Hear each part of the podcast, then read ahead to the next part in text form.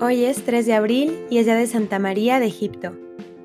Una hermosa tradición muy antigua cuenta que en el siglo V un santo sacerdote llamado Sósimo, después de haber pasado muchos años de monje en un convento de Palestina, dispuso irse a terminar sus días en el desierto de Judá junto al río Jordán, y que un día vio por allí una figura humana que más bien parecía un esqueleto. Se le acercó y le preguntó si era un monje y recibió esta respuesta.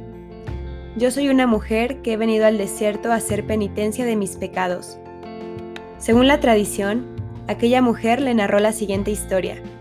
Su nombre era María, era de Egipto.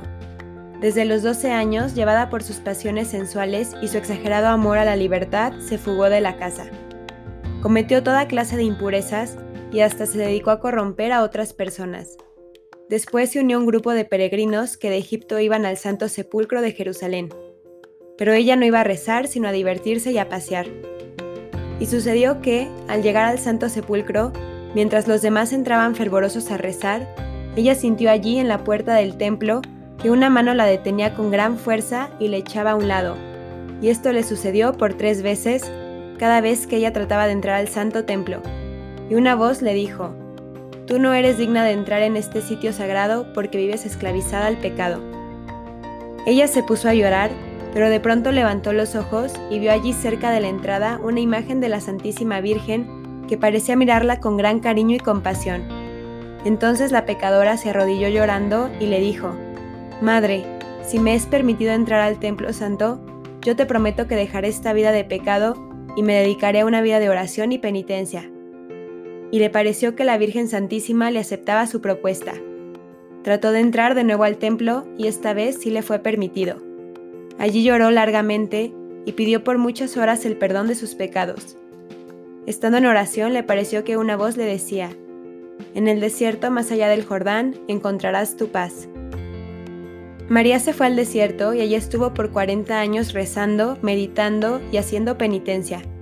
Se alimentaba de dátiles, de raíces, de langostas y a veces bajaba a tomar agua al río.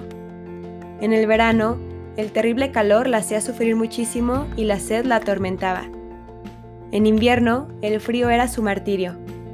Durante 17 años vivió atormentada por la tentación de volver otra vez a Egipto a dedicarse a su vida anterior de sensualidad, pero un amor grande a la Santísima Virgen le obtenía fortaleza para resistir a las tentaciones, y Dios le revelaba muchas verdades sobrenaturales cuando ella estaba dedicada a la oración y a la meditación. María le hizo prometer al santo anciano que no contaría nada de esta historia mientras ella no hubiera muerto, y le pidió que le trajera la Sagrada Comunión. Era jueves santo y San Sósimo le llevó la Sagrada Eucaristía.